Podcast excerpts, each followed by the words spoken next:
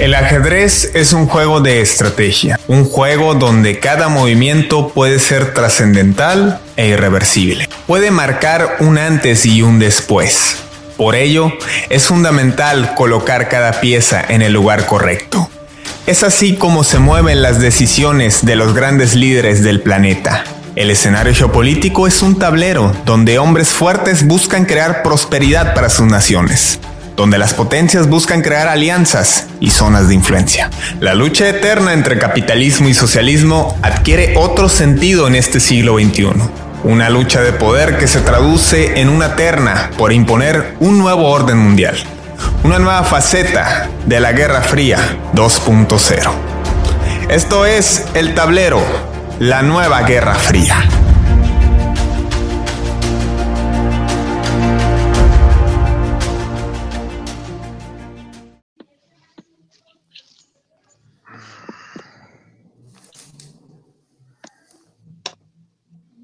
La cuarta transformación. El movimiento de regeneración nacional a cargo de López Obrador cumple dos años de asumir el poder en la presidencia de México. AMLO, o AMLO, como lo conocen sus seguidores, ha causado mucha controversia por algunas políticas emprendidas, muchas de ellas tajantes, para bien o para mal. Sobre todo la cuestión económica y ahora en la cuestión de salud, ha sido severamente criticado. Sin embargo, sus detractores no han logrado establecer una postura firme, convincente, para que sus índices de popularidad bajen de forma considerable las encuestas, que bien pueden manipularse bastante fácil, y si no, pregúntenles en Estados Unidos y los resultados electorales, que ya veremos cómo influirán las encuestas en los resultados electorales de 2021 y que puede ser trascendental, entendiéndose que está en riesgo la mayoría del Congreso del partido actual en el poder. Pero vamos a centrarnos en estos dos años de López Obrador. Y bueno, es tema del tablero, es tema de Guerra Fría, porque a fin de cuentas siempre se busca que en Latinoamérica se desestabilicen gobiernos para bien o para mal, y no sabemos qué intereses haya de por medio eh, si volteamos un poco hacia el norte. Aquí estamos, esto es el tablero, gracias por conectarse con nosotros. Armando Arjona y un servidor les saludamos. Y bueno, hoy tenemos un programa muy especial, muy completo. Eh, estamos aquí cuatro personas con distintos perfiles para analizar estos dos años de López Obrador. Y bueno, eh, saludo con gusto al abogado de la lista, Armando Arjona. Primeramente, jefe Armando, ¿cómo te encuentras?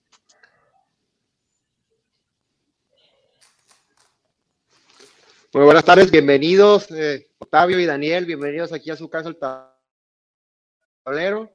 Y pues como tú mencionas, hoy vamos a discutir la gestión de Andrés Manuel López Obrador la cuarta transformación, sus pros y sus contras, y pues qué mejor que nuestros invitados. Y bueno, me dirijo ahora con el señor Octavio Ascolani, licenciado en Ciencias Políticas, quien si en algo se especializa es precisamente en seguir de cerca las mañaneras, entre muchas de las acciones del presidente López Obrador. Octavio, ¿cómo estás? Muy bien, saludos a todos, saludos Armando, el jefe Armando, saludazos a nuestro amigo allá en Vietnam también. Y a ti, Fidel, Fidelazo, pues muchas gracias otra vez por invitarnos a analizar estos dos primeros años del presidente AMLOF, como bien lo mencionaste, Andrés Manuel López Obrador, que hay muchos puntos de vista que platicar, que compartir y, debatir. Ha sido muy, pues muy visto. Ha sido demasiado, demasiado, hay mucho contraste muy, mucho, mucho, en todos los sentidos, desde que inicia a la fecha, dos años, no estamos en Dinamarca todavía. Ayer pensé que había amanecido en Dinamarca, pero fue el ruidazo.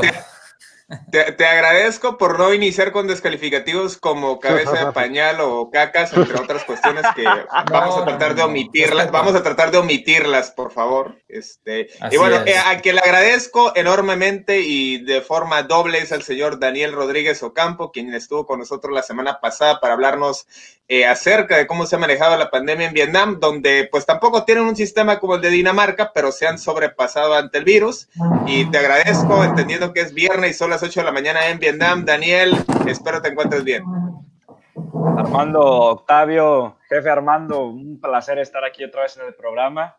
Y como dice Octavio y Armando, bueno, vamos a discutir acerca de los dos años de López Obrador, que lejos para mí, y empezando desde ya, para mí, uno de buen presidente tiene cosas que criticarles, que criticarlo, pero pues eh, lejos ha sido lo mejorcito que se ha podido ver en los últimos sexenios, ¿no? Entonces, pues ya desde, aquí ya me estoy perfilando.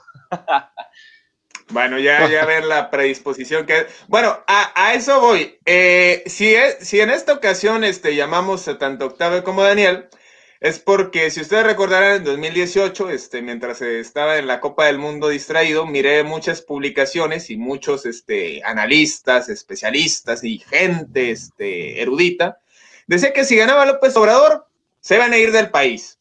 Y a la fecha, muchos de esos, pues yo no conozco que hayan cumplido esa cuestión, esa advertencia.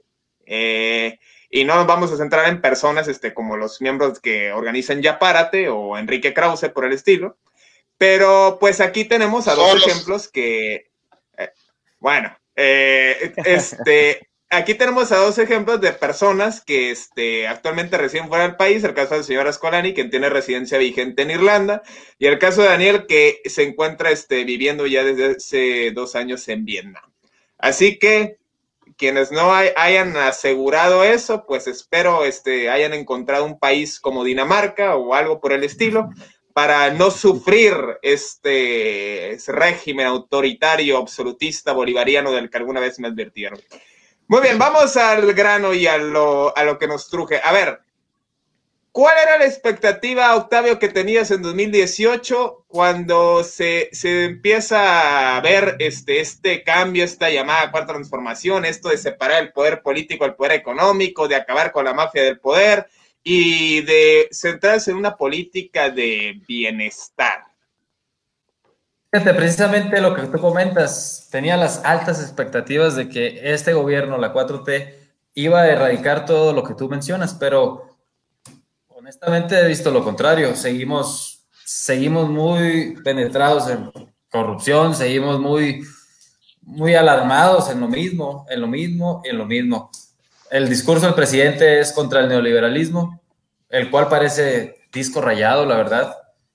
Mm, tú mencionabas que sigo las mañaneras, la verdad es que ya me aburren, ya me espero a los resúmenes, ya no las veo. Al principio sí, me tomaba unos 20, 30 minutos para tratar de poner atención y, y darle su voto de confianza al presidente, pero eh, hubo muchas situaciones que la verdad dejaron mucho que desear y es por ello que te digo, no, no, no, no ha cambiado nada, absolutamente nada. Un 15 o 10% se ha enfocado en lo que dice, pero el otro 80 es circo, como fíjate, en las expectativas que él mismo menciona, porque cuando toma posesión, él decía que, que la gente tenía alta expectativa sobre la 4T.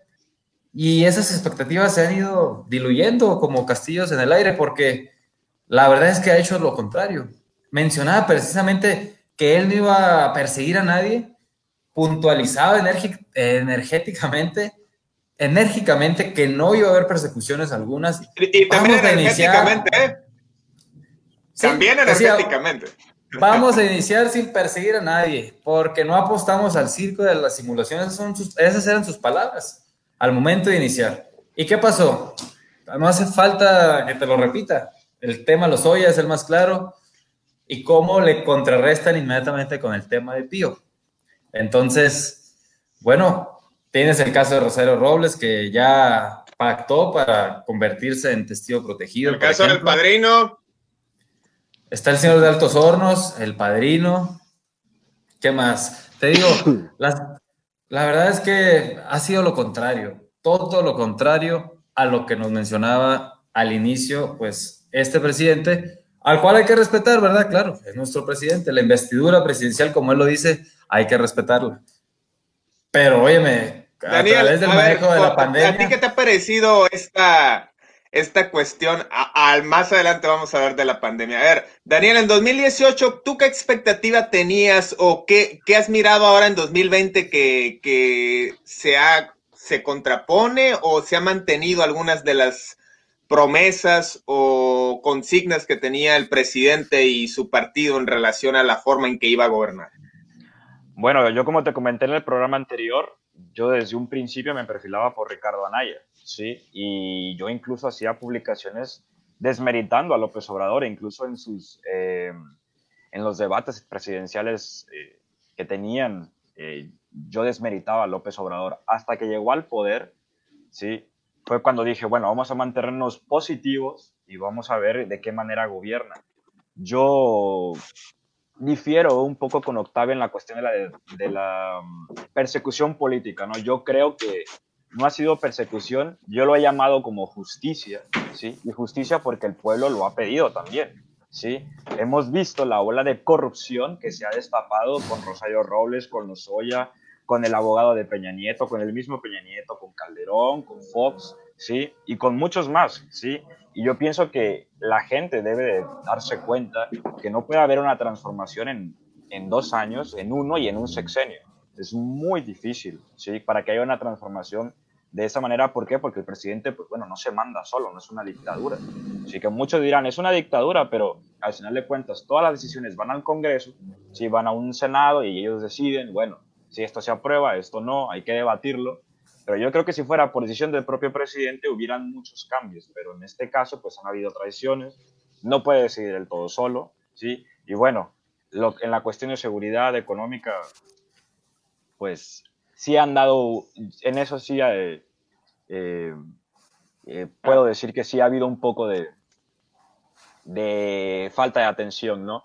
Pero en la cuestión de la persecución política no lo veo, lo veo más como justicia, lo veo más como que a mí como ciudadano mexicano me da gusto, ¿no? Ver que por fin podemos ver gente corrupta que le robaba al pueblo, ¿sí? Bueno, que ahora está pagando sus consecuencias, ¿no?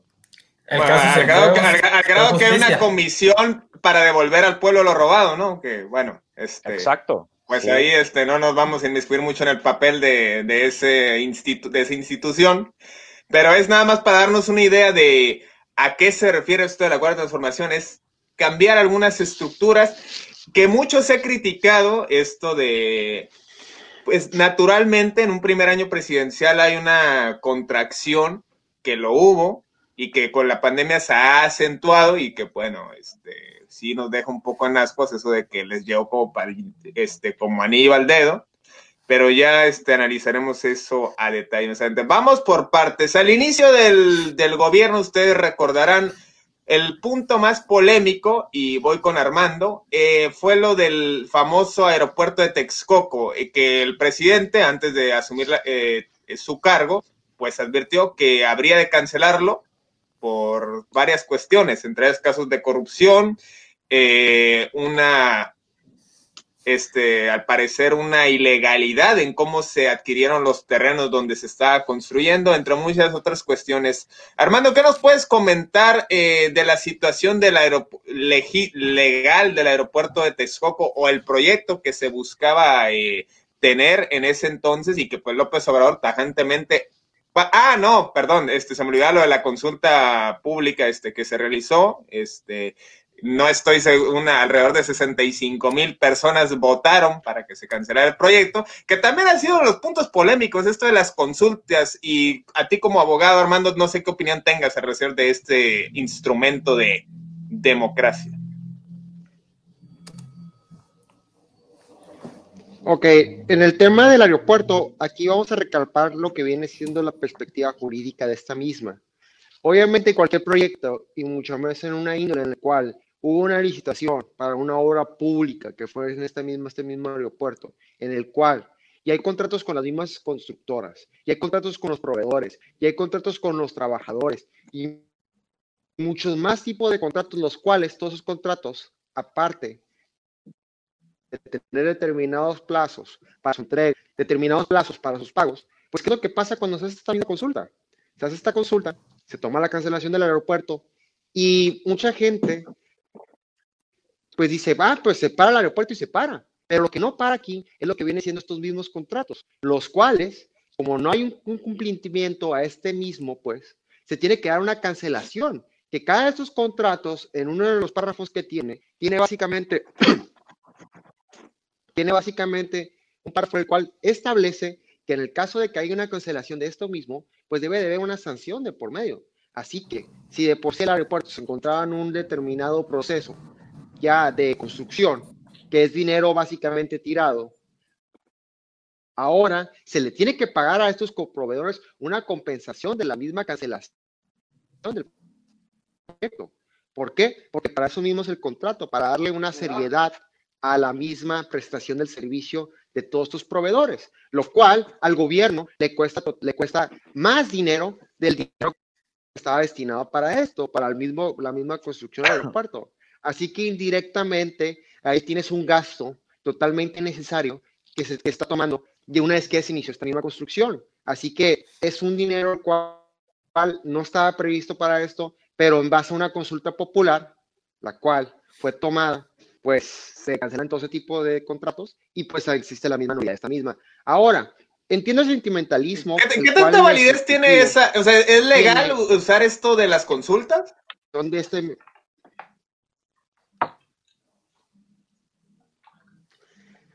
Básicamente, se puede hacer ese tipo de consultas, pero en una, en una perspectiva en la cual estás poniendo a la, a acción en decidir en temas los cuales no tienen ningún conocimiento es algo totalmente inaudito. ¿Por qué? Porque en vez de invertir todo este dinero que vas a gastar en ese tipo de consultas populares, ¿por qué mejor no pones una, ah, creas un comité de estudio, el cual cada persona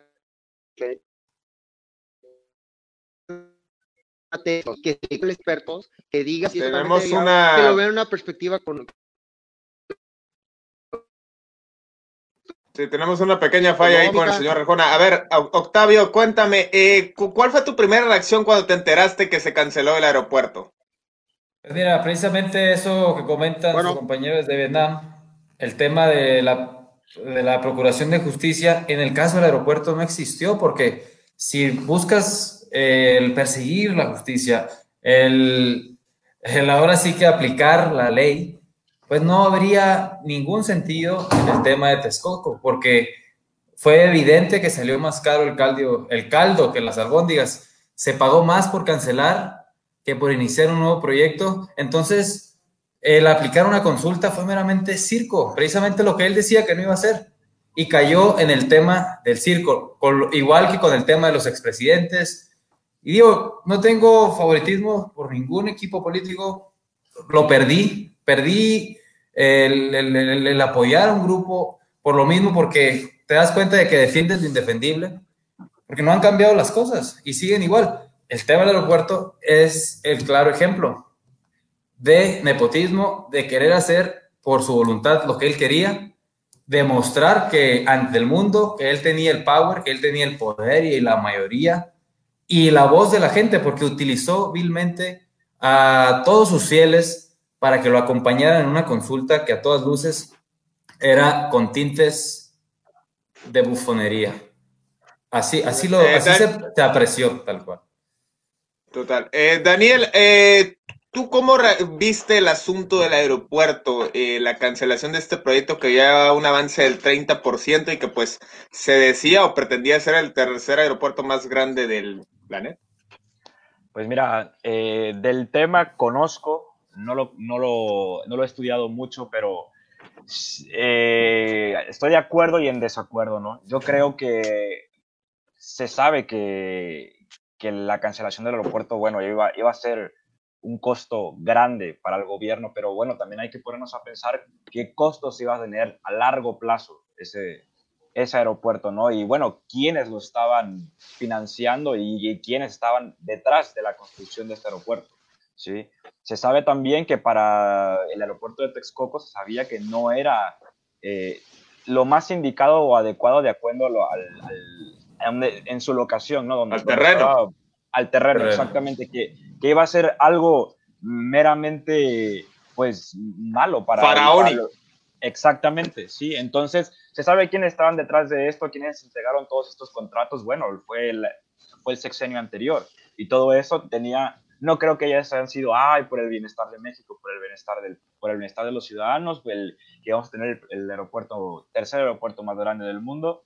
Era más bien, yo pienso que un, pues como siempre lo han hecho, un plan con maña, y yo estoy de acuerdo con Octavio, yo tampoco estoy eh, con el PRI, con el PAN, con Morena, así. Eh, yo simplemente trato de, de, analizar los puntos de cada uno, ¿sí? Y en el caso del aeropuerto de Texcoco, pues yo creo que que no, no era lo más adecuado. Yo pienso que íbamos a terminar pagando más de lo que ya estamos pagando ahorita. Así que se debió analizar desde un principio la construcción de este aeropuerto y yo pienso que está bien que hagamos una consulta pues a los ciudadanos. Al final de cuentas pues somos nosotros los que deberíamos de decidir, no en todo, sí, pero por lo menos participar y decir, ¿sabe qué? Yo creo que me parece, yo creo que no me parece, sí.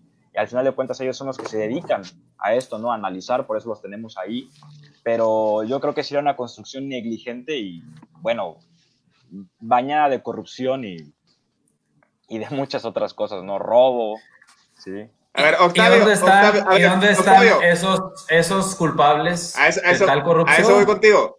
A eso voy contigo. Octavio, a ver, el planteamiento general es el siguiente, porque el aeropuerto de Texcocos eh, se tenía previsto desde mucho antes, y nos vamos a remontar a 2005 con, durante la administración de Vicente Fox, que a raíz de que se quieren apropiar de estos terrenos, ocurren disturbios en San Salvador Atenco, a las, a las orillas de estos terrenos, y pues a raíz de esto, que fue un hecho muy, muy delicado de, de represión hacia la población en ese sentido, bueno, al tiempo, este, bueno, Calderón no se quiso meter en el asunto, cuando Peña Nieto retoma este proyecto, es que ya se ejecuta y bueno, entonces, te pongo sobre la balanza.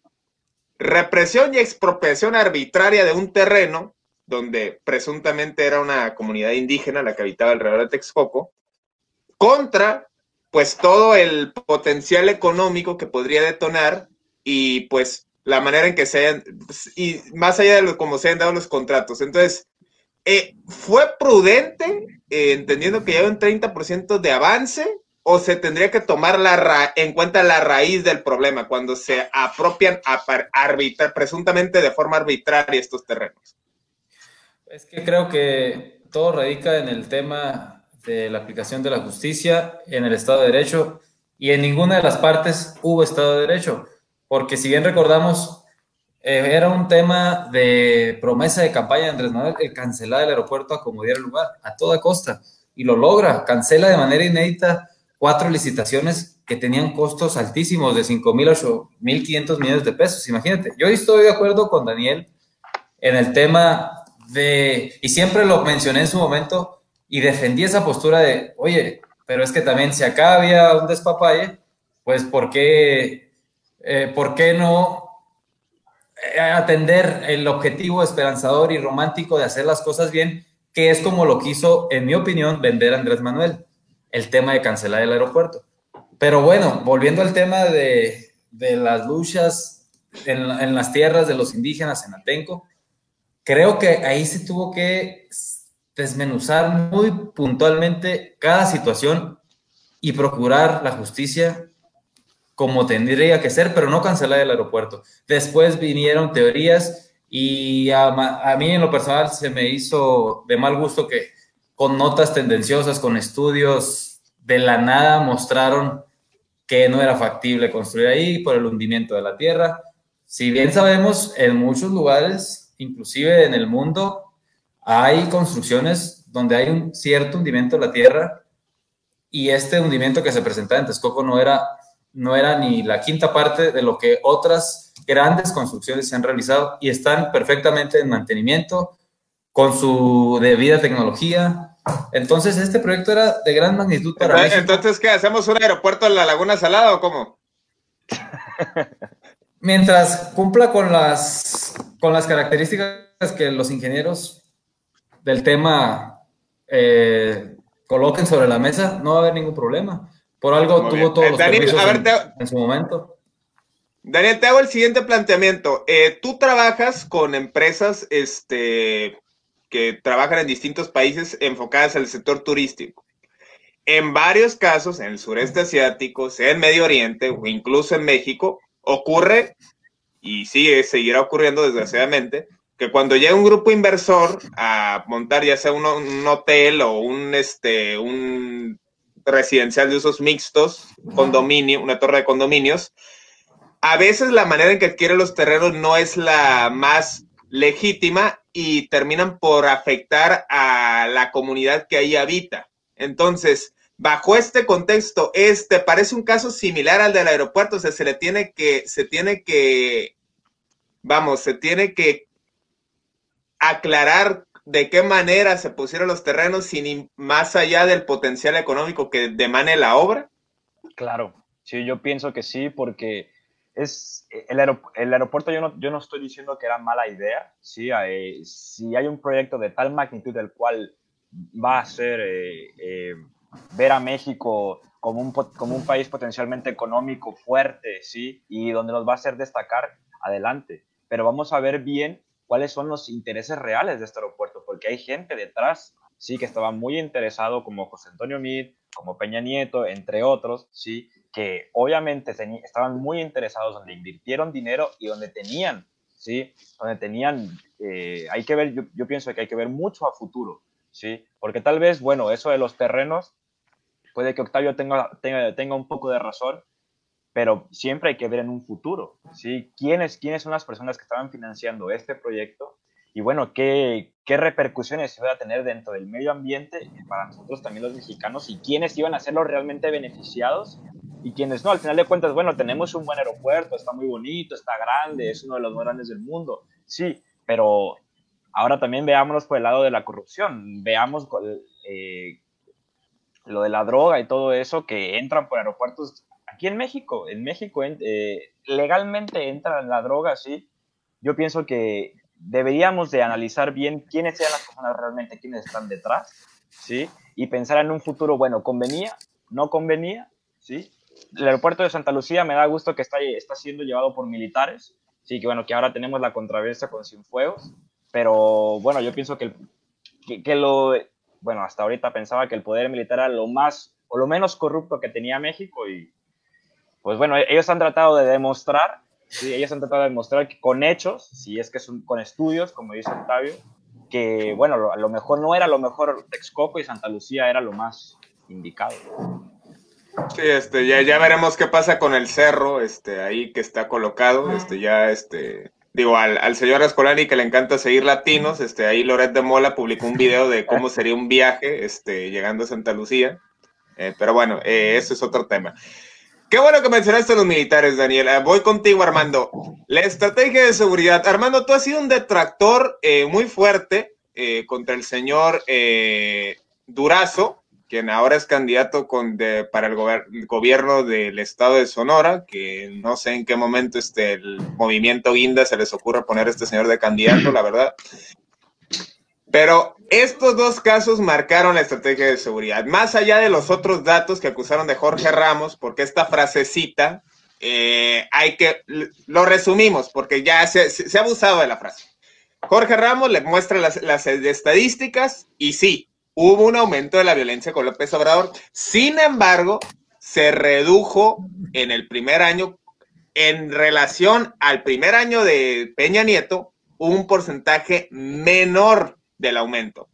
Por tanto, era que López Obrador decía que bajó la violencia, Ramos decía que subió la violencia y salió la frase de los otros datos. Pero bueno, ahora lo que diga mi dedito, este, eso no importa. Y el señor López Obrador ha dicho que se cansa gansa por eh, proteger a la comunidad, por dar oportunidades a los jóvenes vulnerados, marginados por la pobreza, para que se alejen de, de, de los hilos del narcotráfico y de la delincuencia organizada pero sin duda que se ha disparado los índices de violencia y los cárteles ahora buscan tomar plaza ahora que han detenido al Chapo Guzmán.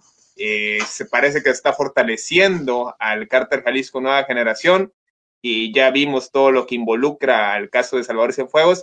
Armando, ¿qué te ha parecido en términos generales la estrategia de seguridad y qué nos puedes comentar en, puntualmente de estos dos casos, el caso de Ovidio Guzmán y el caso de la familia Levarón?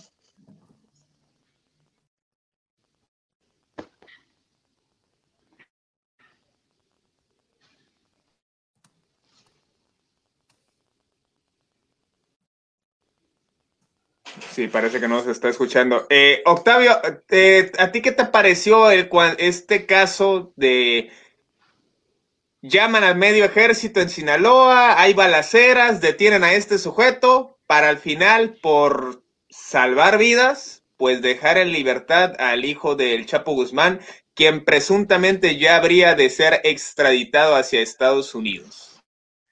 Fíjate, en México solamente pasan este tipo de situaciones que, llamaron la atención, llamó la atención a nivel mundial de toda la prensa, porque pues, son situaciones inéditas, son situaciones que, que, como te digo, solamente podrían ocurrir aquí.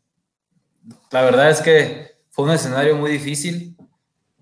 Creo yo en la parte fría, en la parte del deber ser, en la parte de la obligación de justicia y de la obligación de, de nuestro gobierno era eh, simplemente proseguir con lo que ya estaba echado a andar, con lo que ya tenían enfrente. Se vendría un caos y por ello fue que tomaron la decisión de darle revés, liberarlo y quedar en vergüenza a nivel mundial. Aceptaron el costo político, el costo mediático, pero fíjate, al final triunfó el discurso de Andrés Manuel ante su, ante su mayoría de aprobación que, con la que él cuenta, ¿no?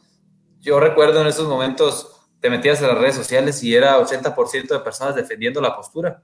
Y el otro 20% muy escaso, muy conservador, vaya, valga la redundancia porque son las palabras del presidente a diario, pues no, no lo podíamos creer, decíamos, oye, pues quiere decir que, que cualquiera y cualquiera, pero no, fíjate, ahora lo que pasó con el tema en San Felipe con Sancha es que es que podría haber sucedido eh, un caos social, eh, un amagamiento en el pueblo, en el puerto, en la ciudad de San Felipe. No sucedió, afortunadamente, por el bien de todos. ¿Pero qué? ¿Lo ibas, iba a dejar de procurar la justicia? O, en el caso de, por ejemplo, con el Marro, allá en Querétaro, que él sí está comprobado. En Guanajuato. ajá, exactamente, en Guanajuato, perdón, que sí está comprobado que, está siendo perseguido y que, y que tiene todo un boom de, de, atrocidades detrás de él, ¿no? Me fui muy, muy... Con el tema Sánchez no, no, tiene ni la remota comparación. Pero con el caso del Marro, por ejemplo, ¿por qué no aplicó lo mismo? Y el Marro amagó que iba a desaparecer Guanajuato, y que iba a arder Troya, y a él no lo soltaron. Entonces, por eso creo que sí cayó en una gran contradicción el gobierno mexicano al realizar eso Muchos amigos en Sinaloa defendían el tema porque decían, es que tú no vives aquí, es que tú no estás aquí, a ti no te tocó ver la sangre que hubo aquí, el miedo que había, entonces, vaya, muy difícil. Al final creo que sí exilió al país, pero bueno, ¿qué pasa? Que hoy en día vemos y comparas lo de Cienfuegos con, con el tema de Ovidio y pues, óyeme, estamos cayendo en más y más y más vergüenzas a nivel internacional por ejemplo. Daniel, a ver, en tu caso, eh, y me agrada, tú tienes, eh, eh, habitas en un lugar donde pues la presencia militar es muy fuerte para procurar el orden. ¿Qué opinas de lo que sucedió con el caso de Video Guzmán? Es decir, se encontró en una situación de espalda para el presidente, porque muchos dicen incluso que ni siquiera estaba enterado. ¿Te parece que fue lo más sensato ceder ante estas amenazas? Más allá de que el operativo, pues está claro que no fue el más adecuado. Definitivamente, el operativo se vio que no, no estuvo bien planeado, no tomaron, se adelantaron, no estudiaron como adecuadamente los hechos y la situación, el lugar en donde se encontraba Ovidio. Es, es meterse a la, a la boca del león, ¿no? Sí, entonces, eh, y el presidente, eh, fue una mala estrategia esto del, de, yo siento que también igual fue presionado por el gobierno de Estados Unidos, sí, pero definitivamente fue una mala estrategia y, y a la vez lo veo como el hecho de, de echarse para atrás, sí.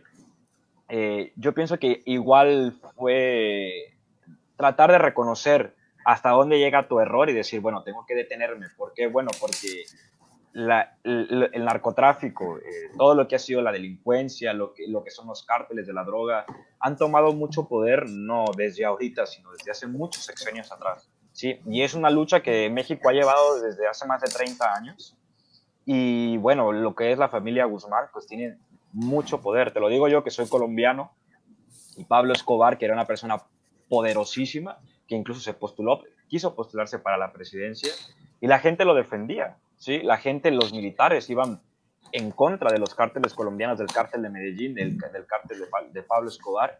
Lo único que hacía Pablo Escobar era tener que esconderse en su casa, no tenía que ir a ningún otro lado porque sabía que la gente lo iba a cuidar. Sabemos que el Chapo Guzmán era una persona que era muy inteligente, sin embargo no tenía educación.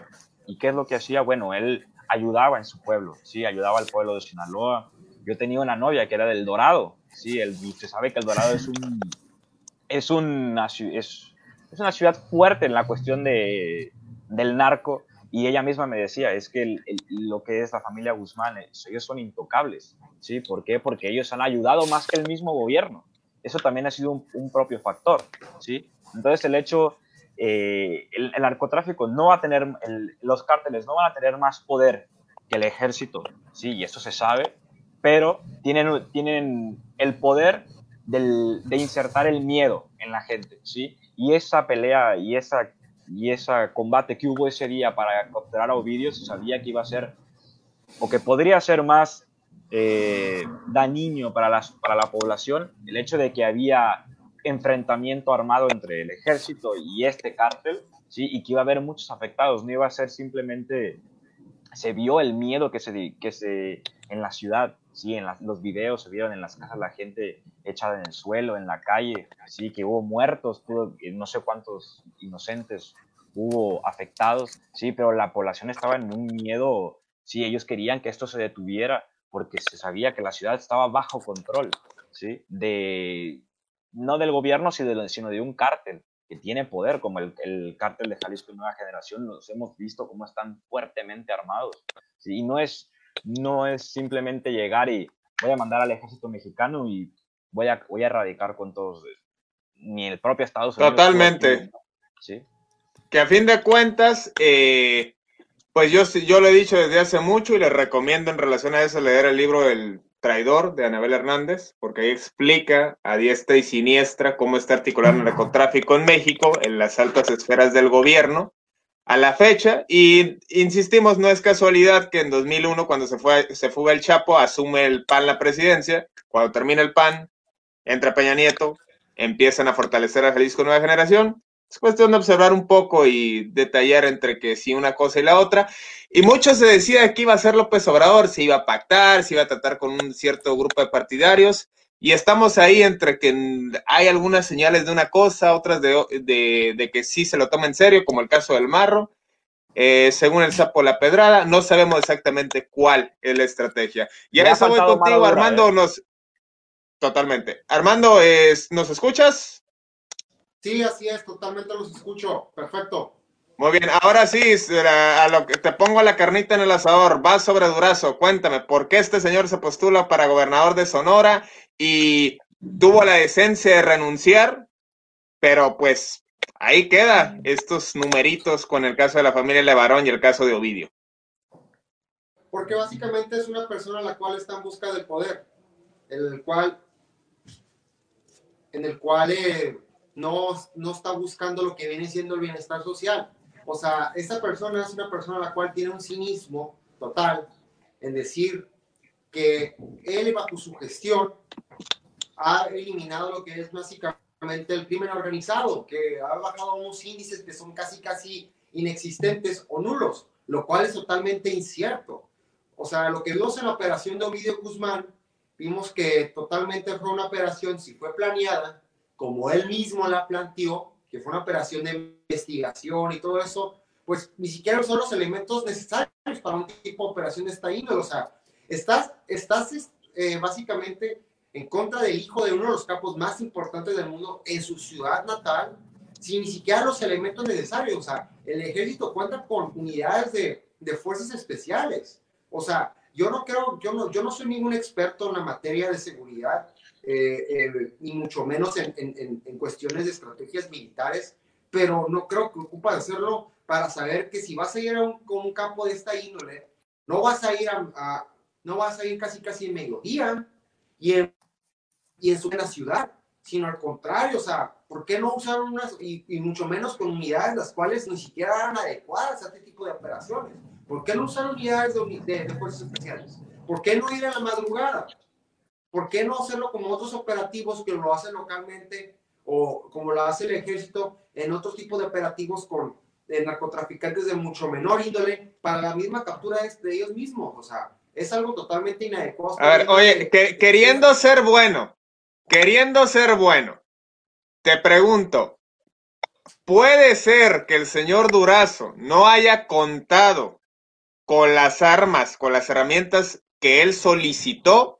¿Y por qué digo esto? Porque vimos el caso del juez de Nayarit, que le quitaron los escoltas y por extra, por procesar a un criminal y extraditarlo a Estados Unidos, a la semana fue ejecutado. Entonces, te pregunto, ¿crees que Durazo no haya contado con las herramientas solicitadas o cayó y fue rebasado por un acto improvisado? Mira, bajo un contexto, aquí en la ciudad de Tijuana, se puede ver que afuera de las oficinas de la Fiscalía General de la República hay un camión blindado por parte de la Agencia de Investigación Criminal que viene siendo una unidad que deriva de la Fiscalía General de la República. Y el camión está parado a las afueras del edificio. Y estamos diciendo que aquí es una ciudad la cual no tiene un campo o no reside uno de los hijos, uno de los hijos del, narcotraficante más, más importante del mundo. O sea, bueno, pero pues también hay otras, hay, hay otras, no me vas a decir que no hay cabecillas ahí en Tijuana. Hay cabecillas, sí, pero no están aquí los hijos del Chapo la realidad de las cosas, no es Culiacán, no, no, no es Culiacán, Sinaloa, la cual, o sea, están ahí recién los hijos del Chapo, reside el Mario Zambada, que son ya dos capos de la misma, del mismo cártel, de, cierta índole.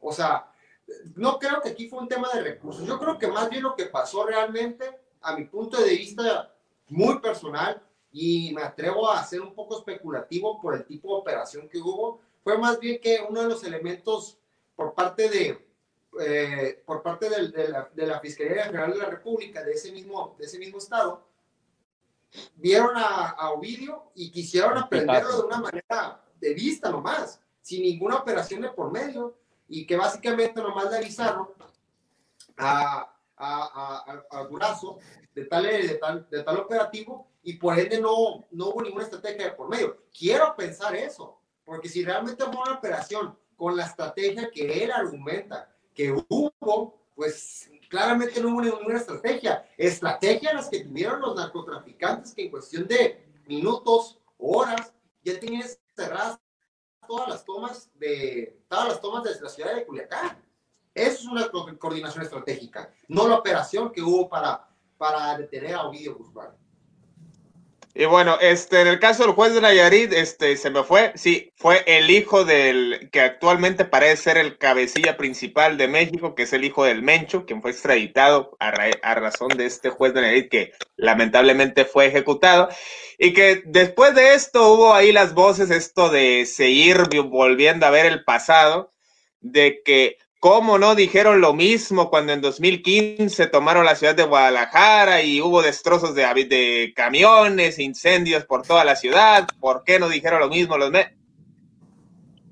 Da lo mismo, señor. Da lo mismo. Fue un caso y es una mancha que iba a quedar marcada.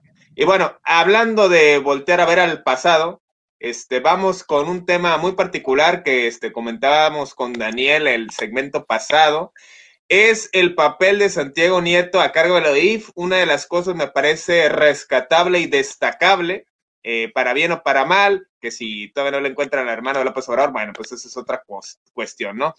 Pero, pues ya vimos este, que cosas que a mi parecer son atípicas a lo que estábamos acostumbrados en México, congelamiento de cuentas a funcionarios, detención a miembros de gabinete, es decir, ha sido una labor bastante este, de destacar en el caso de Santiago Nieto, del cómo han escarbado para dar con ciertos movimientos de desvíos de recursos, que bueno, entre los personajes que actualmente cumplen procesos, está el caso de los Emilio Lozoya, el caso de Rosario Robles, el caso de César Duarte.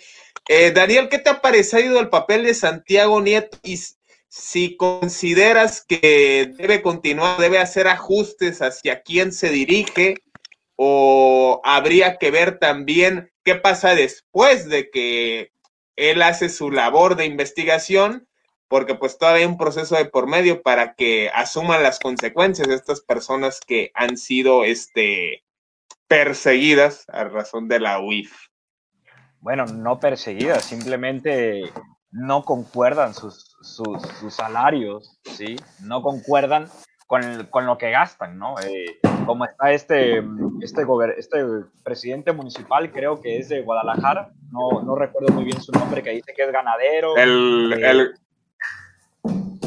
sí, el, el gobernador, este, no, no es Alfaro, es, es- creo que es un presidente municipal que dice que es ganadero, ¿de acuerdo? que sí, que, ha dicho, él ha dicho, no, recuerdo muy bien su nombre, pero él ha dicho que él es ganadero, que se dedica a la agricultura, que eh, es empresario y en, en un lapso de un año creo que se ha gastado 50 millones de pesos y dices, bueno, tú como funcionario, ¿sí? ¿Cómo es que como funcionario público te has gastado 50 millones de pesos en propiedades? Eh, es- eso es imposible. Sí, yo pienso que el trabajo de Santiago Nieto ha sido fundamental para demostrar la bola de corrupción que ha habido en México. ¿sí? Ha, demostrado ser un hombre coherente, honesto, incorruptible. Y bueno, ahora se está, se está el- le- la derecha, los, los, eh, los que están en contra. ¿sí? Conservadores, neoliberales, Conservador- tecnócratas. Exactamente. Se, les- se le quiere dar un, un poder mayor a Santiago Nieto. ¿Y, y cuál es? Bueno, que no tenga la necesidad de pedirle a un juez, sí, porque se ha demostrado, ¿no? Que Santiago Nieto va, mira, esta persona gana aproximadamente tanto y ha tenido estas, estas irregularidades, sí, en, en- propiedades, en dinero, ha hecho estos gastos y necesitamos una orden judicial pues para poder investigarlo o detenerlo y el juez simplemente dice no, ¿sí? Porque bueno, todavía sabemos que hay quistes del sexenio y de sexenios anteriores dentro del Poder Judicial y dentro de todo el gobierno, sí, así es. Entonces, pues ahora se le, está, se le quiere dar este poder a Santiago Nieto que no necesite una orden judicial para, para poder, eh, la orden de un juez para él eh, poder proceder, ¿sí? Y eso a, los detractores no les gusta. Ellos dicen, es que yo no quiero, dicen, yo no quiero tener miedo, sí, de que me vayan a detener. Pues es que tú vas a tener miedo si tú has hecho algo malo, sí, si tú no has demostrado con coherencia tus gastos, sí, pero si tú no has hecho nada, como dicen, el que nada debe, pues nada teme, sí, y Santiago Nieto ha demostrado ser un hombre certero, que ha demostrado con hechos, sí, y que se ha visto como los Rosarios Robles, los Oya, se quiere demostrar con Calderón, con Margareta Zavala, con lo de la guardería ABC, todo así, yo creo que ha sido una de las mejores estrategias del presidente de Santiago Nieto, la forma de atacar a la corrupción y en general al narcotráfico. ¿Cómo? Por medio del dinero, ¿sí? Octavio, eh, ¿qué te ha parecido todo este tema en relación a la unidad de inteligencia financiera? Ha parecido correcto, a la vez asistencial, electorero, de promoción al mismo gobierno, pero como dice Daniel, pues está aplicando la justicia y es correcto. Lo único que no me parece es la no justicia en el otro lado de la cancha. Eso es lo único que, no solo a mí, a muchas personas más no nos parece. Vaya, porque de que se ha comprobado corrupción en el mismo gobierno, encabezado por Morena, se ha comprobado. ¿Hay la, mi- el mismo que, que arrastre y seguimiento a esos casos de corrupción? No. E inclusive, pues el caso más evidente es Bart- Bartlett, por ejemplo, el hermano de Andrés Manuel. En la entrevista que salió recientemente con Latinos, se nota claramente que las, los, los dados Ah, están no, me- no me cites esa, no me cites esa fuente, por favor.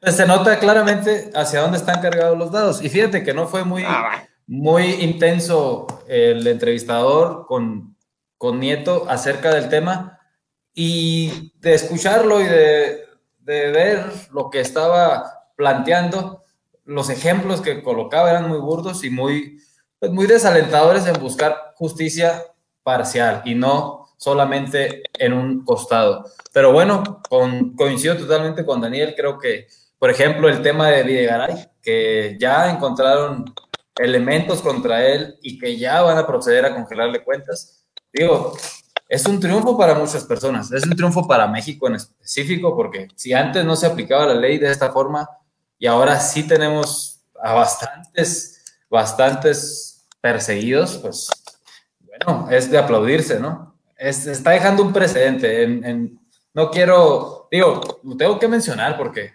sí es muy evidente que se cargan los dados para un solo costado, pero pues ni modo. Ahora sí que queda más que en, los, en las organizaciones públicas hacer más presión para que no solo sea al lado izquierdo y también se acuse al lado derecho o viceversa. Bueno, que a mí me gustaría... Armando, eh, adelante. Nada, nada me gustaría agregar que es que nosotros, bueno, yo como mexicano, ¿sí?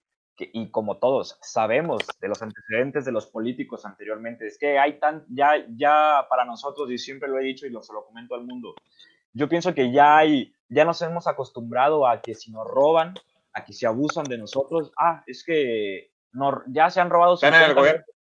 Sí, entonces la gente lo sabe. Y cuando llega un presidente que dice, bueno, no va, a, no va a haber persecución política, pero se puede hacer justicia, la gente mete presión. ¿Dónde, cuándo vamos a meter a la cárcel a Peña Nieto? ¿Dónde está Rosario Robles? ¿Por qué no se ha metido a Duarte? ¿Qué pasó con Videgaray? ¿Qué pasó con Lozoya? ¿Qué pasó con el abogado de Peña Nieto? ¿Sí?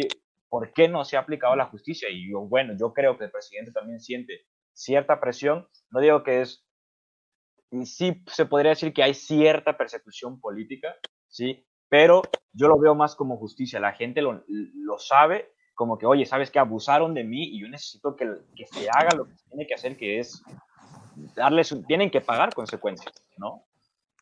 Armando, ¿qué te ha parecido los procesos de los organismos jurídicos una vez que eh, llega el papel de la unidad de inteligencia financiera? El ejemplo más certero es el caso de Emilio Lozoya. Se le congelan cuentas, llega a México y bueno, ya Santiago Nieto dice, pues yo hice mi chamba, Ahí se los dejo. ¿Y qué pasa? Que no sabemos si está detenido, si va a cumplir, si se le va a aplicar medida cautelar, prisión preventiva, si es testigo protegido, si va a cooperar, si se declaró. No sabemos exactamente de qué manera lo están manejando.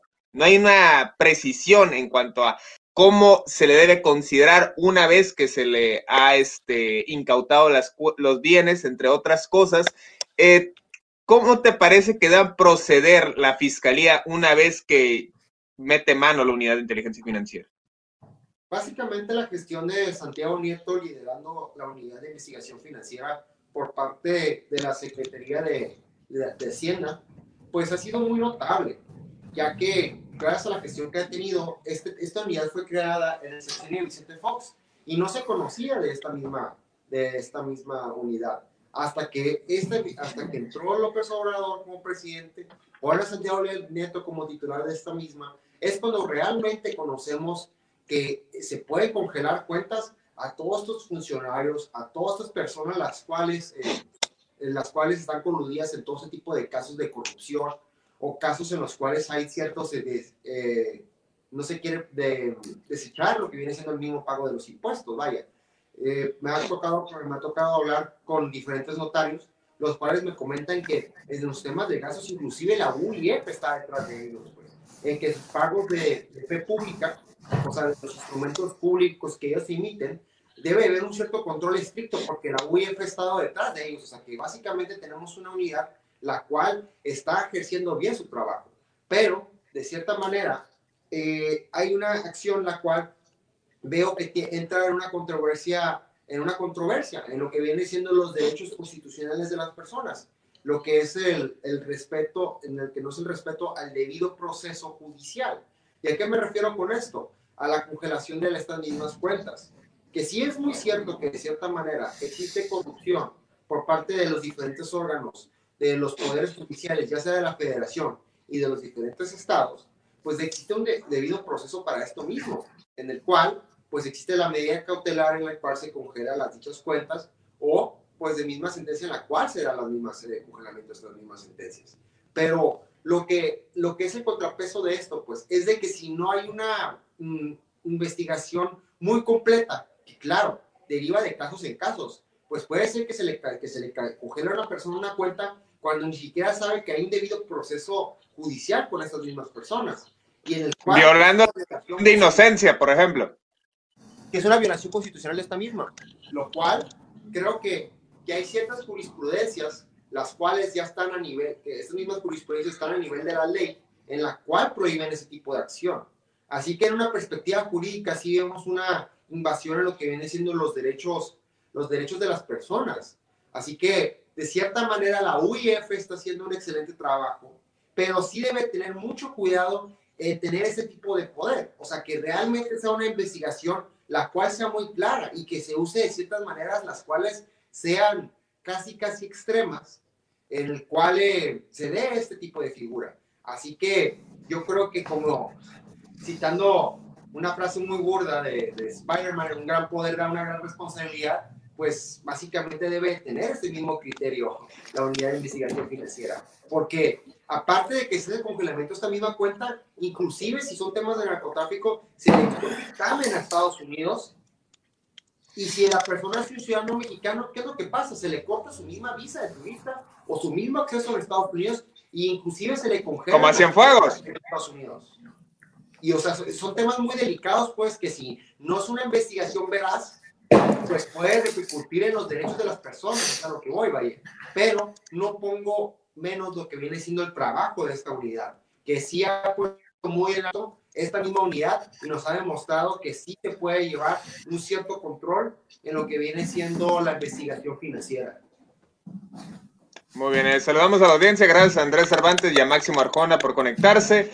Muy bien, ahora vamos al punto medular. ¿De qué trata la llamada cuarta transformación?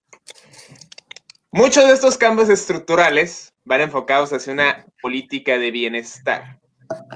Y dentro de esa política de bienestar, pues también se han cargado y se han valido, de hecho, de la unidad de inteligencia financiera para quitar condonaciones. Y es que era una costumbre de la vieja guardia de que llega un grupo inversor fuerte, va a dar empleos, bien o mal pagados, pero va a dar empleos. Entonces, ay, no, pues vamos a condonar los impuestos, ¿no? Un, un, tiempo nomás ahí para que, para que vayan este, este acomodándose, ¿no? Este, ojalá le dieran esas condonaciones a los emprendedores y Ascolani no me dejará mentir, él sabe de personas que inician un negocio este, con muy poco capital y que quieren este, sobresalir, pero pues bueno, de esas condonaciones difícilmente va a haber, no ha habido estímulos en esta pandemia, pero ha habido mucha polémica, Octavio, por la, estas condonaciones que se han quitado, de que de pronto vimos que Walmart debía 8 mil millones de pesos, que de pronto FEMSA debía otros 10 mil millones, que a Salinas Pliego ya esta mañana fue a una instancia judicial y le negaron y va a tener que pagar 1.400 millones de pesos. Y pues creo que es de aplaudir que se eh, ejerza la ley contra estos grupos, este, contra estos corporativos, no obstante que pues siempre va a estar en controversia hacia dónde se dirigen estos recursos que se están obteniendo. Eh, ha habido poca transparencia en esta cuestión, pero pues todo enfocado en una política de bienestar que contrasta con lo que se venía manejando, que es la política neoliberal. Octavio, ¿Qué te parece esta serie de condonaciones que han quitado y si ves realmente que se está haciendo un cambio fuerte en cuanto a esto de pasar de lo neoliberal a pasar a la política de bienestar? Me parece correcto que se recauden impuestos. Yo jamás estaré en contra. Si debe ser y son tales los que se deben, se deben de pagar. En ningún país es correcto que se. Seas empresa chica, seas empresa grande seas lo que seas, tienes que pagar impuestos, pero lo que no estoy de acuerdo es en cómo se trató la pandemia en el tema económico. En no otorgar apoyos que no fuesen créditos, eso fue de entrada un balazo en el pie de la economía del país. Punto, por donde lo quieras ver. Hasta Togo, que presume tener un país más pobre que el nuestro, otorgó no créditos a los emprendedores, a las MITIMES y a las grandes empresas. Apoyó. Y este país no. Se otorgaron 2 millones 100 mil créditos a trabajadores formales e informales. No distó entre quien aporta y quien no aporta y dio créditos. Me explico, endeudó a la gente. ¿Para qué? Para que, para que vayan y paguen otra vez. Pero ¿cómo? Si el país está en crisis económica por todo esto que ha sucedido. ¿Cómo le prestas? ¿Cuánto te van a pagar? Nunca. Entonces, como decía Armando, no se necesita ser experto en seguridad nacional para armar una estrategia adecuada y, e ir por el segundo capo, el hijo del capo más grande del mundo, pues en el tema económico lo mismo. La verdad es que sí dejó mucho que desear el que no hayan otorgado apoyos a las pequeñas empresas. A las grandes empresas se les tuvo que otorgar también porque también mantienen a la gran cantidad de trabajadores que hacen que circule el, el dinero en, los, en las ciudades, que hacen que mantenga viva la economía.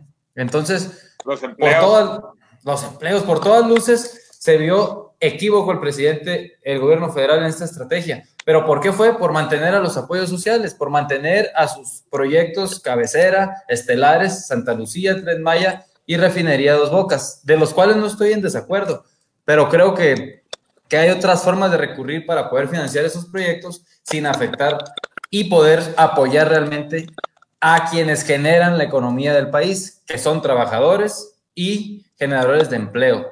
Punto. Daniel, este, nos comentabas en el caso de Vietnam de que el gobierno estuvo otorgando este, apoyos a las personas para que pudieran este, comprar alimentos y mantenerse en casa. Eh, ¿Qué te parece que en México no se hayan dado estímulos tanto a pequeños empresarios como a trabajadores? Y que además, pues, eh, la recaudación este, es interesante cómo se ha dado entre los grandes corporativos, quitar las condonaciones, los miles de millones que debían, por esa parte, y que también pues es una forma de ejercer la cuestión fiscal, digo, no al grado del caso de Vietnam, entendemos el régimen de que te quita el 50%, aunque aquí también con el ISR pues ya te, y el IVA ya te vienen quitando lo mismo. Así es. Bueno, eh, sí, estoy de acuerdo un poco con, con, Octavio, yo pienso que no ha habido una muy buena estrategia, no ha habido una, una estrategia totalmente definida por parte del gobierno, ¿no? porque definitivamente pues los que movemos o los que mueven el país pues son los, empresarios, ¿no? Pero bueno, también de cierta forma se les ha dado el dinero con anterioridad, también hemos visto cómo no hacen nada, o cómo se lo roban, o cómo no le, o cómo, ah, bueno, aquí te entrego miles de millones para los empresarios y al final de cuentas los trabajadores pues no ven ni un centavo, ¿sí? Entonces, eh, sí, debe haber, sí debió haber apoyos, tal vez no para los grandes empresarios, o sí pero regulados. Y el apoyo para las, para las pymes yo pienso que sí fue un poco fundamental. Eh, el caso de la pandemia, bueno, eh, yo creo que ningún presidente, ningún gobierno estuvo preparado pues para la magnitud. Sabemos que México vive del turismo, es uno de sus tres factores. Pero no se justifica. Pues no han cerrado los aeropuertos, desde que empezó la pandemia nunca cerró. Bueno, cada, cada país tiene su, su, su, estrategia, ¿no? Bueno, por algo México es uno de los países con más contagios. Eso, ¿qué te puedo decir aquí? En Vietnam, bueno, se, la frontera sigue cerrada y hasta el día de ayer se han encontrado dos casos, que yo no entiendo cómo, ¿sí? Pero han encontrado todavía, en Ho Chi Minh City se encontraron dos casos de coronavirus y uno que viajó de Ho Chi Minh para acá, para mi ciudad, ¿sí? Entonces, este, México, bueno, ya tiene más del millón de, de contagios, ¿sí? Y bueno, ya estás, sí, ya, ya México. Ya, ya, en Vietnam sí les han dado estímulos a la población. El, se les ha dado un estímulo muy pequeño que no ha sido, que obviamente la gente lo siente y como yo te comenté anteriormente, la gente tuvo que trabajar ilegal, los restaurantes estaban cerrados, ¿sí? Tú podías y tú veías a la gente sentada fuera de la, del restaurante esperando una señal para, oiga, me da un, un arroz frito, y el señor nada más veía si había policía o no. Y, espera un momento, ¿sí? Sí, les, sí se les dio un apoyo, pero no fue suficiente, ¿sí? El apoyo que se les ha dado a los países como Tailandia o a los países como Vietnam ha sido de que, bueno, tú como ciudadano, lo que puedes hacer es, ahora yo como gobierno te doy el beneficio de que puedas viajar y te doy todo a mitad de precio, hospedaje, alimentos y bebidas, eh, todo lo que para que, para que, pues para qué, para que el dinero circule, ¿sí? Lo que debería hacer y lo que yo pienso es que el gobierno debería buscar una forma, ¿sí? De que ahora que la pandemia, deberían de controlar primero lo del virus y después definir una, una estrategia económica en la cual el, mismo gobierno y el mismo país pueda, pues, pueda haber una mejor economía interna, ¿sí? Porque es, es ahora lo que debemos de, dependemos ahora de nosotros los mexicanos, ¿sí? de nuestro dinero, bueno, es el que tiene que circular, no podemos esperar tanto del petróleo, bueno, el caso del petróleo es complicado ahora, ¿sí? Eh, no hay tantos vuelos, eh, los carros pues están detenidos, ¿sí? Entonces, la cuestión de los apoyos económicos por parte del gobierno hacia los empresarios, lo veo, lo veo muy, no lo veo como muy claro, ¿no? El, hecho de que no se le dé a los ricos, sí, está bien, porque ya el dinero lo tienen, ¿cuántos impuestos no han pagado? ¿Sí? ¿Y por qué no vas a pagar impuestos? Sí, si mi papá tiene, mi papá tiene un hospital y él va a la Cofepris y lo ha jodido y el gobierno, el SAT va y lo jode, oye, tienes que pagar impuestos.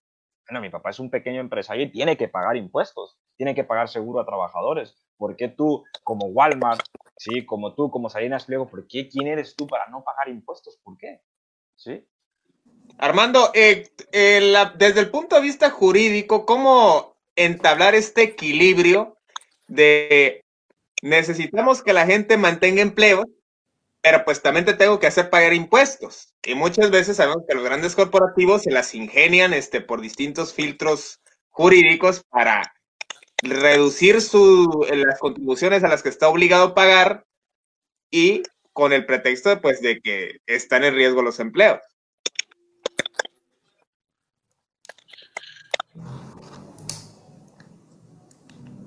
Básicamente, lo que hacen los abogados de estas grandes empresas es como tú mencionas, las estrategias eh, jurídicas dentro de la materia fiscal para pagar menos impuestos, para poder, ah, igual como previene siendo los abogados laboralistas, para poder contratar empleados en los cuales no tengan que pagarles todos los beneficios, buscan la manera en la cual puedan pagar menos. Y yo creo que esa es una estrategia la cual de cierta manera o indirectamente pues repercute a, lo que viene siendo la clase obrera. O sea, que esto es la mayoría de los casos pues una clase baja, media, la cual pues no recibe lo que realmente debe recibir. Y pues, por, e, y pues malamente como ese tipo de estrategias tienen una fundamentación jurídica, pues legal, pues no hay nada que se pueda hacer de por medio, porque al final de cuentas, uno como trabajador, pues al momento de ir a, acudir a estos lugares y pedir un empleo, pues van a firmar un contrato en el cual ellos acuerdan las, eh, las, los, eh, las cláusulas de este mismo contrato y lo mismo es que son estas mismas eh, eh, regularizaciones las cuales tiene la misma empresa. Así que por ende, el trabajador está por, así decirlo, enterado de cierta manera de las normas las cuales ya está impuesta esta misma, esta misma empresa y se acepta esta misma, la mayor parte de estas pues lo hacen por meramente necesidad porque pues no, no hay otras opciones o más bien las otras opciones pues tienen el mismo, el mismo criterio como empleadores y pues no quiero decir que es un sistema que es un sistema que todos eh, las empresas tienen este tipo de ideología pero sí son tendencias muy. Ya, güey, cierra la puerta de allá, güey, se, metieron, se metió un gato. ¿Dónde? Tenemos un invitado de, de cuatro patas. Así es, este, pero una, una disculpa ahí por el micrófono, este, Armando. No pasa nada.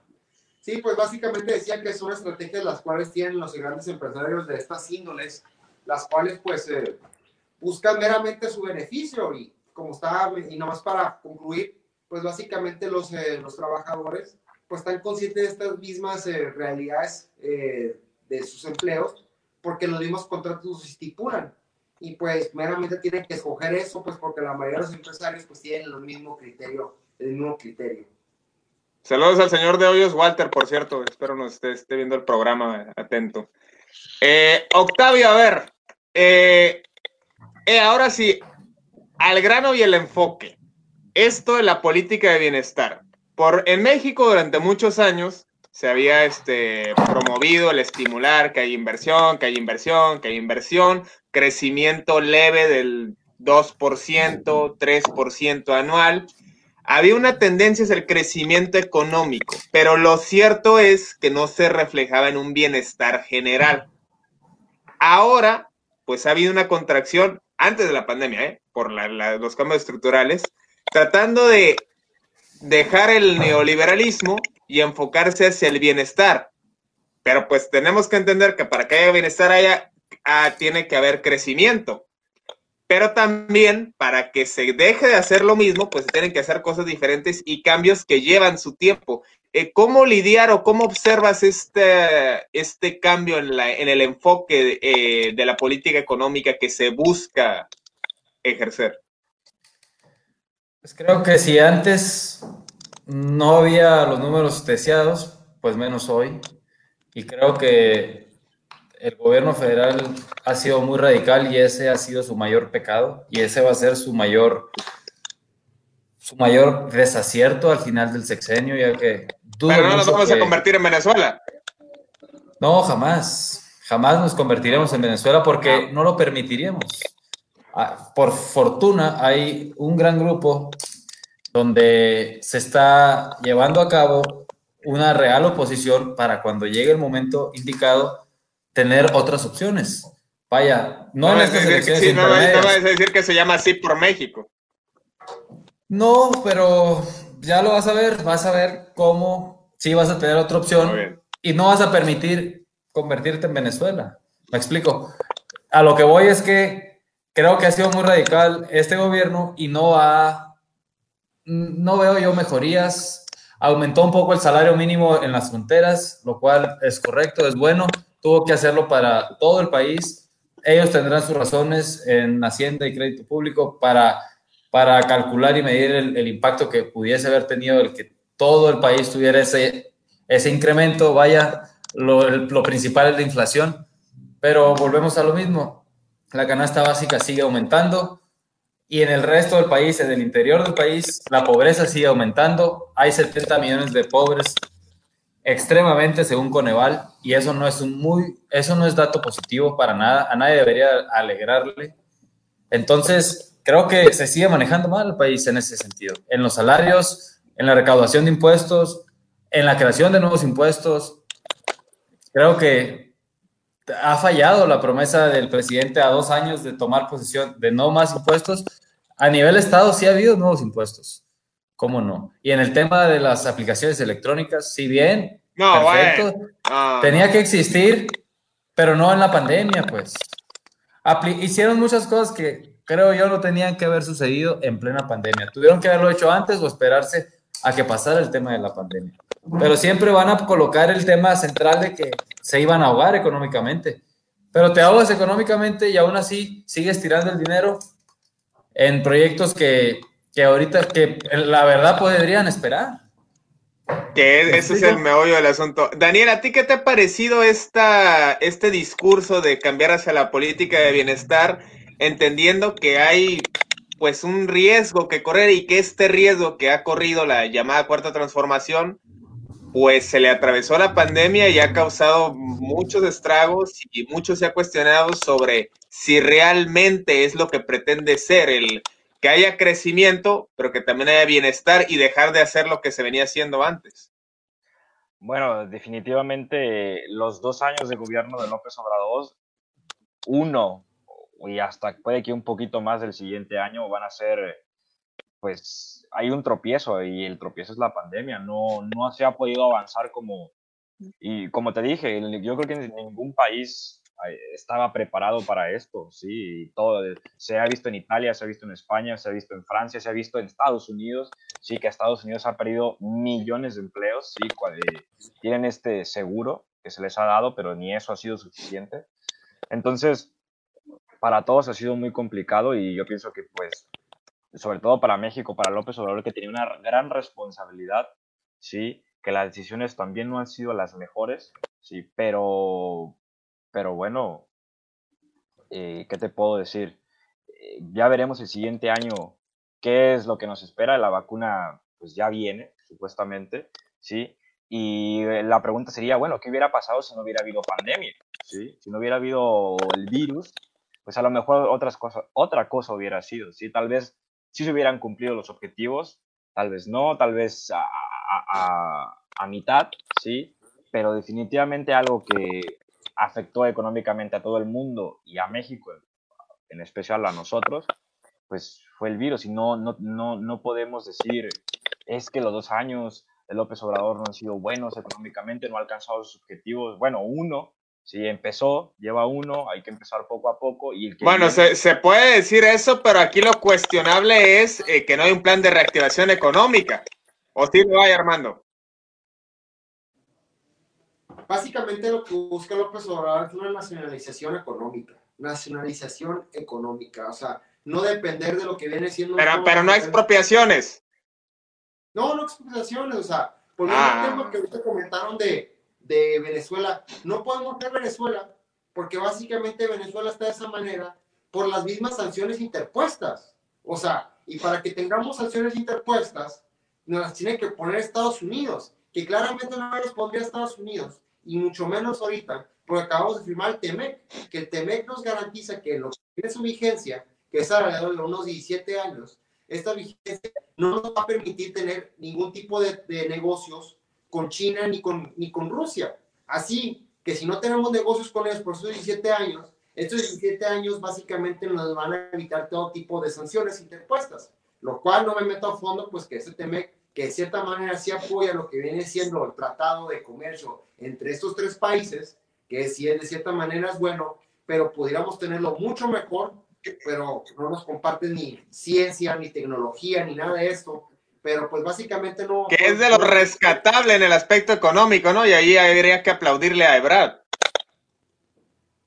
Sí, de cierta manera sí, pero aquí el autor intelectual de, de- de este mismo tratado, pues básicamente fueron la administración pasada, pues, y bajo la gestión principalmente de Jared Kushner en Estados Unidos, pues que fue un aliado, el cual impulsó a lo que vienen estas mismas negociaciones, comparte con la nueva administración, con la parte, con la, ah, bueno, con la administración de, de Trump para que se firmara esta misma, pues.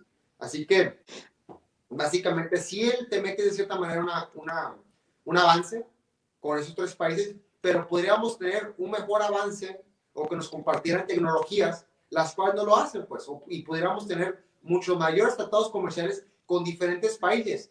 Pero, pues, lo que hace, lo que sí de esto es algo certero, es de que en estos 17 años no vamos a tener sanciones, las cuales nos provocarían que nos convirtiéramos en Venezuela o Irán de por medio, pues cosa que pues no lo veo como algo muy lejano esta hipótesis de que nos convertiríamos nosotros en Venezuela. Pero ahora, volviendo a lo que me preguntaste, que es básicamente eh, qué es lo que busca los, López Obrador pues en el tema económico, pues sí, o sea, vemos el impulso de las refinerías, las cuales que sí, es una tecnología la cual de cierta manera ya está haciéndose poco a poco obsoleta, pero pues ve el ejemplo de China, China ahorita está ganándole lo que viene siendo la creación de mismas refinerías, pero así como está creciendo por lo que viene siendo la, las mismas refinerías, lo que viene siendo el gas, también está en el mismo lado ganando lo que viene siendo los, eh, los recursos eólicos, o sea, las tecnologías verdes, vaya. Así que se está ganando por todos los, todos los lados, pues. Nosotros, López Obrador, está haciendo este mismo impulso para poder tener más recursos por parte de nosotros, para tener más recursos por parte de nosotros, pues administrar más nuestro propio dinero, nuestros propios recursos, que de cierta manera no lo es una es algo que se había hecho mucho tiempo atrás, pero el tipo de gobierno neoliberal no lo evitaba este tipo de, de, avances económicos, pues. Así que son decisiones las cuales son difíciles porque mucha gente no sabe el trasfondo de estas creaciones, de estas refinerías, de esta refinería, pero es un avance el cual necesitamos nosotros para llegar en algún punto en el futuro a la independencia financiera, bueno, no independencia financiera, pero tener más, eh, más de, de decisiones propias. Ser autosustentable. Exactamente, ser, ser sustentables, que es lo que yo creo que nos daría básicamente nuestro propio avance en lo que viene siendo temas eh, económicos y sobre todo decisiones propias, pues no depender de los demás países. Así, Así que pues... A ver, Oc- Octavio, te- Octavio, te miro con cara este, de intrigado. Este, ¿qué, qué, qué quieres comentar en relación a lo que comenta Armando? Y de paso te pido este, tu, tu conclusión, tu perspectiva hacia el 2021 en lo económico. Bueno, respecto a lo que comenta Armando, creo que coincido bastante. No, no vamos al rumbo que, que la gente especula o en, los, en las redes sociales eh, tienden a hacer burla, ¿no? Sobre Venezuela o Irán o cualquier país de corte socialista. No, no vamos para allá. Jamás llegaríamos a eso por los intereses que hay de por medio. Y concluiría que, muy sencillo, concluiría que el país eh, para el 2021 sí va a mejorar, tiene que mejorar. De hecho, ya ha sido de los países que, que de lo que ha caído en su crecimiento económico, pues ha recuperado arriba del 65-70%. En el trimestre, tampoco son números globales, estamos hablando de, comparativos, pues. Entonces, Mm, para el 2021, ya con la vacuna, yo creo que se viene el escenario muy, muy prometedor. La gente es muy trabajadora, la gente no se ha dejado y es gracias a ella, a su, a su gran punto honor de no parar, porque a pesar de las regulaciones, semáforos rojos, de todo lo que tú quieras, la gente no ha parado de trabajar porque no tiene de otra. No hay apoyos aquí en el país, hay puros créditos y no es para todos. Y como el mismo presidente decía, es que el de abajo no tiene que comer. Pero aún así, con todo eso, no a todos los de abajo les ha tocado el apoyo social, entonces tienen que trabajar. Y para el 2021 se va a mejorar el país. Tiene que mejorar. ¿Coincides, Daniel, o cuál es tu perspectiva para el 2021? Eh, sí, coincido. Definitivamente hay factores a tomar en cuenta. En primer lugar, uno de los más importantes, que, bueno, comentaba Armando, ¿no? De la cuestión de, la, de, de poder ampliar el mercado mexicano con otros países. Bueno, como, como diría mi, mi madre, que en paz descanse, eh, tan, lejos, tan, tan lejos de Dios y tan cerca de Estados Unidos, ¿no? Entonces, eh, eh, es, es, es el, el, petróleo y Estados Unidos, el petróleo va a seguir siendo el, uno de los mercados más fuertes por muchos años todavía, no simplemente es gasolina, sí, se utiliza para otras muchas cosas. Y, y, bueno, en Estados Unidos, pues Estados Unidos va a seguir siendo la primera potencia del mundo mañana, dentro de un año y por, puede que por más de 20, 30 años, ¿no? Entonces, mantener una buena relación con Estados Unidos es importante, lo tenemos a un lado, no lo podemos evitar, ¿sí? tampoco a Estados Unidos le conviene tener jodido a México, ¿sí? Tenemos, hay, hay, hay, hay, ya hay una historia muy larga económica y entre otras cuestiones donde Estados Unidos sabe que joder a México, si se jode a México, ellos también, ¿no? Ah, bueno, caray, eso, eso, me, eso, no, eso me sonaba propaganda de algún, este... Ah, sí, mover a México, ya, ya, me, acordé, ya me acordé. Este. No, sino, o sea, sí, sino, sino que es la verdad, ¿sí? Ellos nos tienen a un lado, ¿sí? Y bueno, tampoco les conviene estar funcionando cuando hay un gran mercado, cuando hay la cuestión económica es fuerte entre nosotros, ¿no? También hay que ver ahora el 2021, yo pienso que México, y se vio en la bolsa ahora que México está bien, ¿sí? se ha recuperado, y hay que ver el, factor presidencial, el factor de gobierno. El, el, factor de gobierno que ahora viene, si, si Biden es el, es el presidente legítimo de, de, Estados Unidos, pues vamos a ver cómo nos va en la cuestión política y económica para el año que viene. Yo pienso que a México le va a ir bien. Muy bien, este Armando, eh, hay un crujido por ahí, este, no sé si nos están aventando, hay una balacera en alguna casa de ustedes, por ahí, no sé qué está pasando, este, nos están queriendo.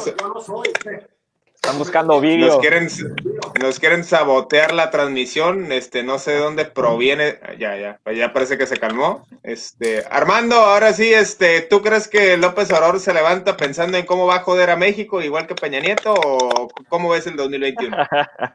Claro que no, yo creo que ningún presidente o ningún líder de ningún país piensa realmente eso. O sea, yo creo que meramente. ¿Mi Kim Jong-un? No, claramente Yo pienso que Peña Nieto sí. Miren, básicamente cada, cada, líder tiene su propia agenda, es una realidad de las cosas. Y cada líder va a defender su propia agenda. O sea, Kim Jong-un, si a lo mejor tiene, no, su gobierno no tiene las mejores de modo de vida, básicamente es por la misma presión que le han puesto los demás gobiernos, por las sanciones que le han puesto los demás gobiernos. Y básicamente se tiene que hacer lo mejor, con lo mejor para que tengan las herramientas puestas. Es lo mismo con Estados Unidos y lo mismo que en México. O sea, podemos, tenemos a una persona que es de la tercera edad, la cual de cierta manera pues no, no está tan actualizada en sus temas, pues en, en, sus temas. A lo mejor yo lo, yo, yo lo para lo que yo percibo es como que una persona a la cual pues ya llegas a una cierta edad que ya te haces un poquito más terco, pues. Y yo creo que el señor como que se amarra mucho en sus ideas y no escucha como que su grupo de asesores, los cuales a lo mejor dicen, oye, no digas esto, a lo mejor no, no, no, no lo hagas tan así, sino hazlo un poco más amigable. Pero lo que yo sí que creo, López Obrador, es que tiene su agenda muy, muy arraigada, que esta misma agenda es lo que ya mencioné anteriormente, o sea, un nacionalismo económico, o sea, no es nada, no es nada obvio que quieran poner lo que viene siendo nuestras figuras patrias para crear ese, ese nacionalismo con los mismos ciudadanos, porque yo también me incluye de cierta manera, o sea, somos una sociedad muy malinchista, o sea, que ni siquiera conocemos nuestros, nuestros héroes nacionales, no conocemos lo que viene siendo este patriotismo o este amor a nuestro país. Sin embargo, nuestra misma constitución nos establece que sí somos, pues, o sea, el respeto a nuestras figuras patrias, o sea, por ejemplo, aquí en México no, no tenemos playeras, no tenemos trajes de baño con la bandera mexicana, o no tenemos eh,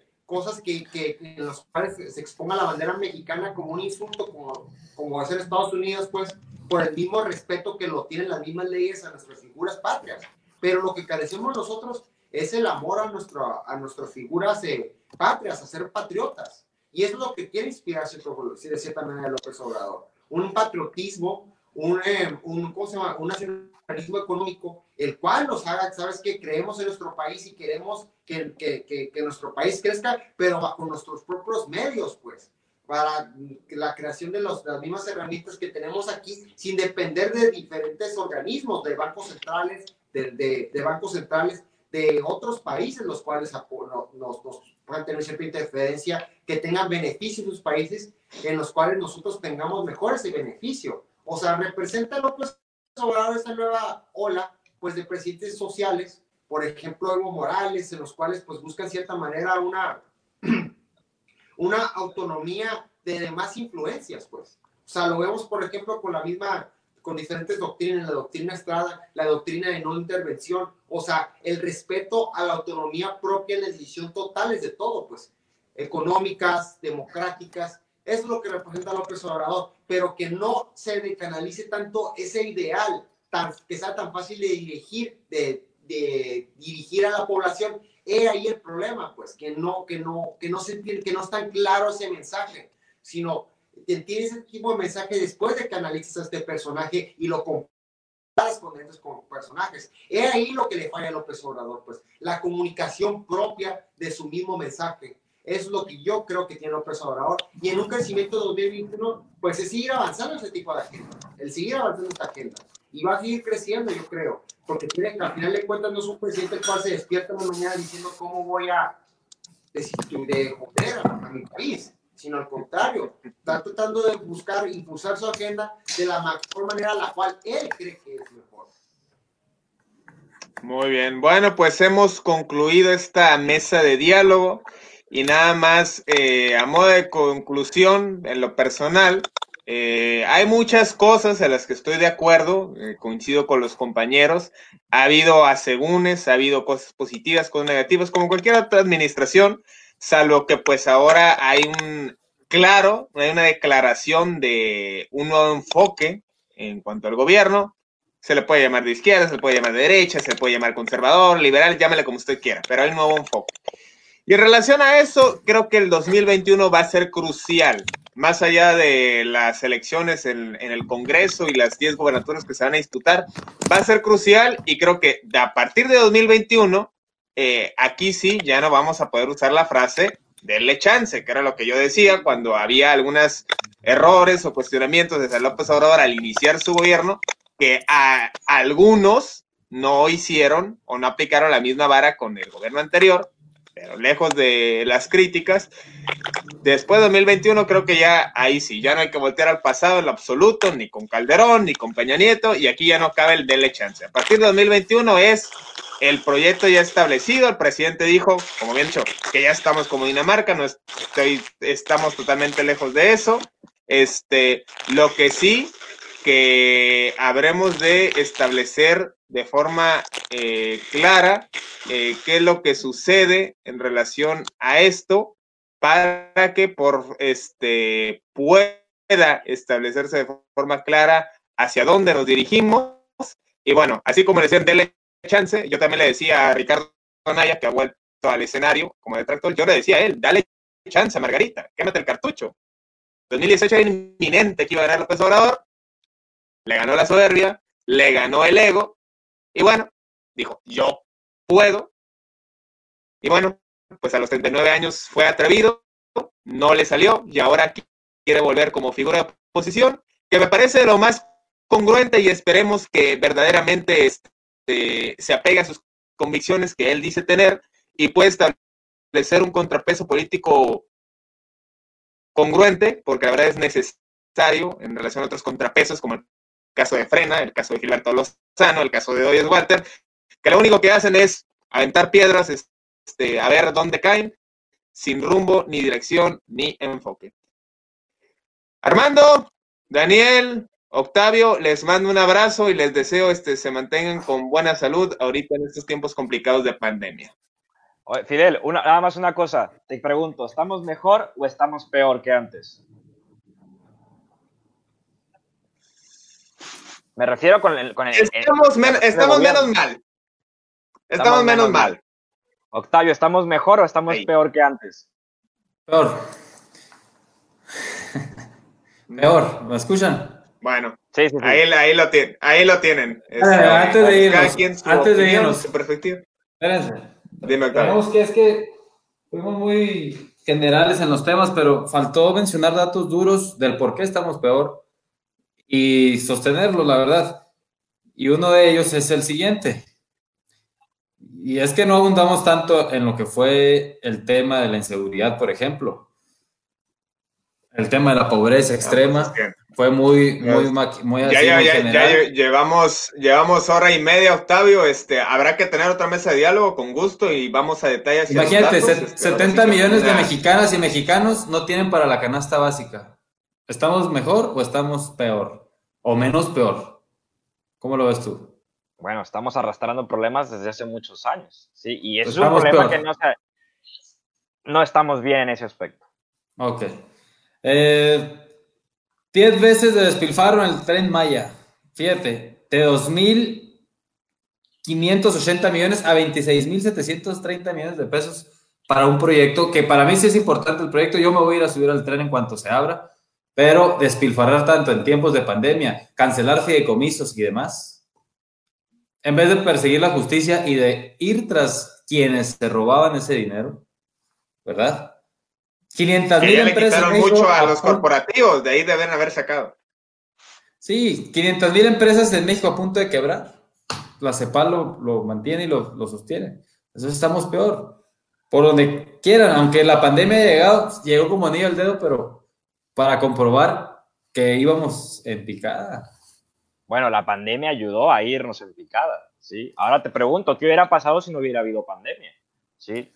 otra historia definitivamente. No, bueno, ¿qué hubiera ganado, qué hubiera pasado si López Obrador gana en 2006? También no, no vamos a caer en especulaciones u utopías, que eso es, eso es un, un, programa que habremos de tener con personas de aquel entonces, porque sin redes sociales, que en un contexto completamente diferente, sin duda que da mucho de qué hablar qué hubiera pasado si hubiera ganado en 2006.